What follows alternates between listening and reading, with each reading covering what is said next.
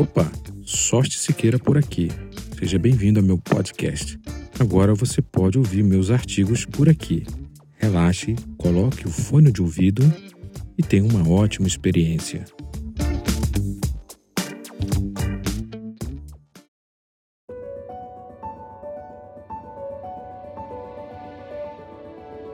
Artigo disponível em forma de texto no site canaldatrompa.com escrita em 4 de outubro de 2023 por Sócio Siqueira. Você é um atleta? Mesmas ideias, mesmos resultados. Durante meus primeiros anos como trompista, minhas práticas na trompa foram bastante concentradas em apenas tocar o meu instrumento, de qualquer jeito. Ainda me lembro de realizar um aquecimento de 30 minutos sem tirar o bocal dos lábios. Eu não tinha uma receita, confiava apenas nos músculos da minha embocadura.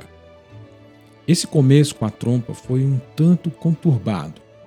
Apesar de ter iniciado com um excelente professor e trompista, infelizmente essa relação foi abruptamente cortada quando o professor Cromácio Leão deixou o Conservatório Carlos Gomes. Ainda me recordo de ir à casa dele, pois ele morava perto do conservatório. O ajudei com algumas coisas na mudança.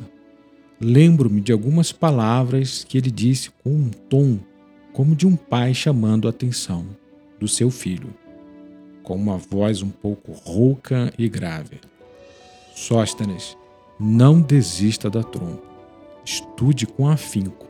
Porém, eu era muito novo e não tinha noção do que eu queria fazer na vida. Fui um garoto travesso e muito ativo e não tocava a trompa todos os dias. Num tempo que não havia smartphones, WhatsApp nem redes sociais, minha atividade principal era jogar futebol. Eu morava numa vila militar e em frente à minha casa havia um campo de futebol. E quase todas as tardes, com uns dez passos, já estava em campo. Bons tempos. Após a saída do professor Cromácio, o conservatório ficou sem professor por alguns anos. Os alunos iniciantes foram orientados pelos alunos mais experientes. Nesse momento, a Joseli me ajudou bastante. Nós trabalhávamos fundamentos como arpejos e nota longas. Nesse meio tempo, ingressei na banda sinfônica do conservatório, tocando com a Joseli e a Léo sob a regência do grande professor de trombone Ricardo Cabreira. Porém, pouco tempo depois, a Joseli nos deixou e acabei ficando sem uma orientação semanal. Hoje, enxergando esse jovem Sost, percebo um aluno que tinha vontade de aprender, porém não sabia como. Sem orientação, acabei adotando vícios, estudando sem uma direção, sem uma receita, de qualquer jeito, no linguajar paraense, na marra. Acredito que ainda existem muitos alunos nesse caminho. Me arrisco a dizer, até mesmo trompistas com mais experiência construíram sua base técnica na areia, fazendo uma analogia com a história bíblica em Mateus 7, 24 ou seja, nas minhas andanças pelo Brasil, percebo talentosos trompistas que confiam apenas na sua boca, ou no bocal X, ou no instrumento Y, sem um planejamento, sem uma linha de estudos e que, por conta disso, apresentam limitações na sua forma de tocar. Se você chegou até aqui, talvez você conheça alguém ou um colega de outro instrumento que precisa encontrar uma linha de repente, você está precisando refletir sobre estratégias de como tocar melhor, como estudar e de que forma. Se você acha que não, tenho uma notícia para você. Todos nós precisamos melhorar em algum aspecto. Gosto de pensar que, como meros humanos, temos uma naturalidade em tocar textos musicais ou aspectos técnicos de forma mais fácil assim como temos também as nossas dificuldades. Por exemplo, alguns trompistas têm uma naturalidade de produzir um lindo som puro e com harmônicos. Porém, esse mesmo trompista pode apresentar dificuldades em outros campos da técnica, tal como tocar intervalos característicos da trompa, como a quarta, quinta justa ou a sexta maior. Desde os meus primeiros passos na trompa, ouço uma história de um famoso trompista alemão que, ao tocar a quarta sinfonia de Bruckner, que inicia com uma quinta justa descendente e segue com diversos intervalos, tocou essa passagem com algumas sujeiras e que a partir dali, por conta dessa experiência nada agradável, o trompista decidiu nunca mais performar a primeira trompa daquela obra. Se a história é fato ou não, esse dado, somado a observações de diversos trompistas que conheci ao longo da minha carreira, reforça a ideia que, naturalmente, no ato de tocar, temos facilidade em alguns pontos e dificuldades em outros. Você pode constatar essa ideia perguntando para qualquer instrumentista profissional se ele tem algum ponto fraco na técnica no seu instrumento. Você se surpreenderá com as respostas. Partindo dessa fundamentação e com diversas conversas com o meu professor da graduação, Antônio Augusto, percebi que para performar um recital com excelência, não basta apenas uma carga consciente de estudos com um repertório. Durante os meus primeiros recitais com o piano, sempre ocorria algum fator, notas erradas, cansaço, falta de concentração, lábios desobedientes, que prejudicavam o meu grau de satisfação.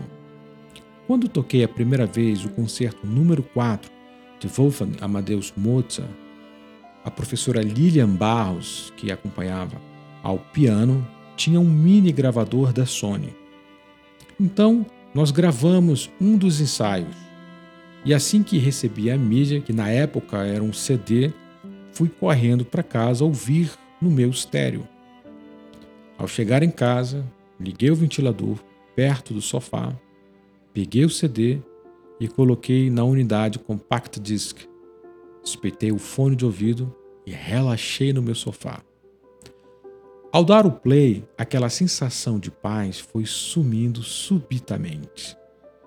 E não me reconheci tocando. Notas erradas, um som áspero, escalas mal tocadas, frases sem sentido. Ouvir aquela gravação me deixou mal-humorado com uma certa fúria. Eu não conseguia receber aquela forma de tocar. Pensava comigo mesmo: não posso tocar assim. Preciso reagir. Não tive coragem de ouvir todo o concerto. Tirei o CD e quebrei em dois pedaços, pois não gostaria que ninguém ouvisse aquela gravação. Naquele momento me senti envergonhado por tocar um concerto tão belo daquela maneira. Como um amante do futebol, naquela época, hoje nem tanto, envolvido nesse universo futebolístico, lembrei de um mandamento popular: time que está ganhando não se mexe. Porém, naquela circunstância, meu time estava perdendo. Eu precisava adotar outra estratégia. Então percebi que eu precisava mudar o meu mindset para que você entenda o que é mindset, seria uma configuração da mente, uma forma de como uma pessoa pensa e encara os desafios da vida. Toda essa inflamação que foi gerada por esse evento me levou a pensar de uma maneira diferente. De igual forma, lembrei também da tradição que temos na virada de ano. Em casa, falávamos sobre isso na mesa de jantar. Ah, nesse ano será diferente. Vou fazer aquilo, vou fazer isso, Porém, meus pais sempre chamavam minha atenção. Se você fizer as mesmas coisas, o ano novo será igual o velho. A partir disso, com esses dois pilares, o primeiro sobre o dito popular futebolístico e segundo, o conselho dos meus pais, decidi questionar o meu professor de trompa. Anos mais tarde, me deparei com o livro Mindset, da doutora Carol Dweck do qual sugiro fortemente a leitura. O livro discorre que o sucesso depende da atitude mental que você adota. Vec nos apresenta dois tipos de mindset: o fixo e o de crescimento. O fixo são pessoas com talentos imutáveis, ou seja, que nasceu de um jeito e permanece com aquelas crenças até o final da sua vida. Elas não procuram evoluir, não se arriscam ou tentam algo novo. Permanece naquilo que é fácil, dentro do seu campo de habilidade. Dentro desse conceito, eu poderia ter continuado a estudar trompa, repetindo os mesmos hábitos do ano velho, dando continuidade num ciclo que se repetia a cada ano. O mindset de crescimento são pessoas que acreditam que podem desenvolver novas habilidades através do esforço, através da prática e persistência. Sendo assim, percebi que fiz inconscientemente a escolha certa em adotar novos caminhos, novos conhecimentos que logo mais irei abordar. Passada a experiência de tocar o Mozart número 4 de qualquer jeito, esperei a próxima aula com o meu professor. Ao encontrá-lo, tivemos a nossa aula. Recebi as recomendações de estudos e de repertório, e quando ele achava que iria se livrar de mim tão facilmente, eu perguntei: Como vou estudar isso? Eu sabia que ele responderia de forma superficial, então já estava com mais perguntas na ponta da língua. Ele respondeu guardando o case da trompa. Vá para casa e estude. Eu imediatamente emendei outra pergunta. Mas como? Como eu estudo isso? Quantas vezes eu posso repetir? Em que momento aplico o repertório? Quanto tempo de pausa? Quantas vezes por semana? O que preciso fazer para incorporar esse repertório? Que tipo de exercício preciso fazer para aplicar no repertório? E se eu cansar rápido? Ele olhou para mim surpreso e disse: Meu filho, de onde você tirou tudo isso? Professor, eu preciso saber como fazer. Preciso conhecer uma metodologia de estudo. Me diga como o senhor faz, que eu anoto aqui e repito em casa. Ele sorriu e me apresentou um universo que eu não conhecia: a literatura. Sóstenes, o que você lê? Eu respondi: Nada. Como assim nada? Você precisa ler, conhecer grandes autores da literatura da trompa.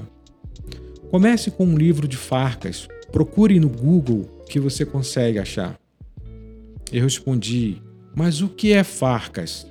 Daí ele me explicou quem foi Philip Farcas. Nessa época eu não tinha prática da leitura. Para ser mais específico, eu não gostava de ler. Preferia ficar tocando o instrumento. Acho que do ensino médio até faculdade devo ter lido dois ou três livros.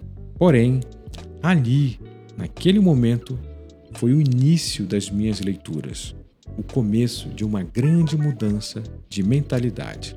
Em outro momento, descrevo como foi impactante a leitura desse livro. Por agora, vamos focar no tema desse artigo. Ter o nosso momento com o instrumento, fazer aquecimentos, estudar técnica, métodos e repertório, concertos, recitais, ter uma carga de ensaios semanais, seja na banda, orquestra ou música de câmara, requer uma boa preparação. Procuro forçar a mente do aluno com a seguinte analogia. Imagine um jogador de futebol como Cristiano Ronaldo, um excelente atleta que manteve um alto nível de performance durante anos. Agora, imagine um jogador de futebol amador. Enxergando os dois jogadores, podemos esperar o mesmo resultado? Impossível, não acha? Basicamente, um jogador profissional precisa tomar atenção para sua alimentação, não deve ter maus hábitos de sono, precisa realizar treinos específicos de velocidade, força, aceleração, desenvolver a musculatura, treinos com a bola e demais situações de jogo. Já o atleta amador de final de semana não desempenha as mesmas atividades. Diante desse quadro, trazendo essa análise para o universo da música, pergunto: É possível um músico de final de semana ter resultados como um músico de orquestra profissional? Certamente não. Se você não vestir a ideia de atuar a sua carreira musical como de um atleta, você possivelmente será um músico frustrado. Aprofundando mais essa ideia, te pergunto: o ato de tocar envolve um trabalho muscular? Sim. Então podemos afirmar que, de uma certa maneira, somos atletas musicais. Isso faz sentido para você? Philip Farkas, no seu livro The Art of French Horn Playing, nos repassa esse conceito. Ele diz o seguinte: abre aspas, os músculos da embocadura, que são, na melhor das hipóteses, bastante delicados, devem ser desenvolvidos e fortalecidos exatamente da mesma maneira que o atleta desenvolve seus músculos. Fecha aspas. Farcas, 1956, página 45. Talvez você nunca tenha pensado desta maneira e de repente pode estar se cobrando como se fosse um profissional, porém com um comportamento amador. Observe os grandes músicos à sua volta, converse com eles, veja a rotina deles, os resultados, a performance. Certamente passam um bom tempo com o instrumento durante os turnos da manhã, tarde e noite. Pense como um atleta. Se você está almejando melhores resultados, crie um programa de estudos. Cuide bem do seu corpo, beba bastante água, durma bem, faça simulações, desenvolva o network, conheça os melhores artistas da sua cidade. Termino esse artigo citando mais uma vez Felipe Farkas. Abre aspas.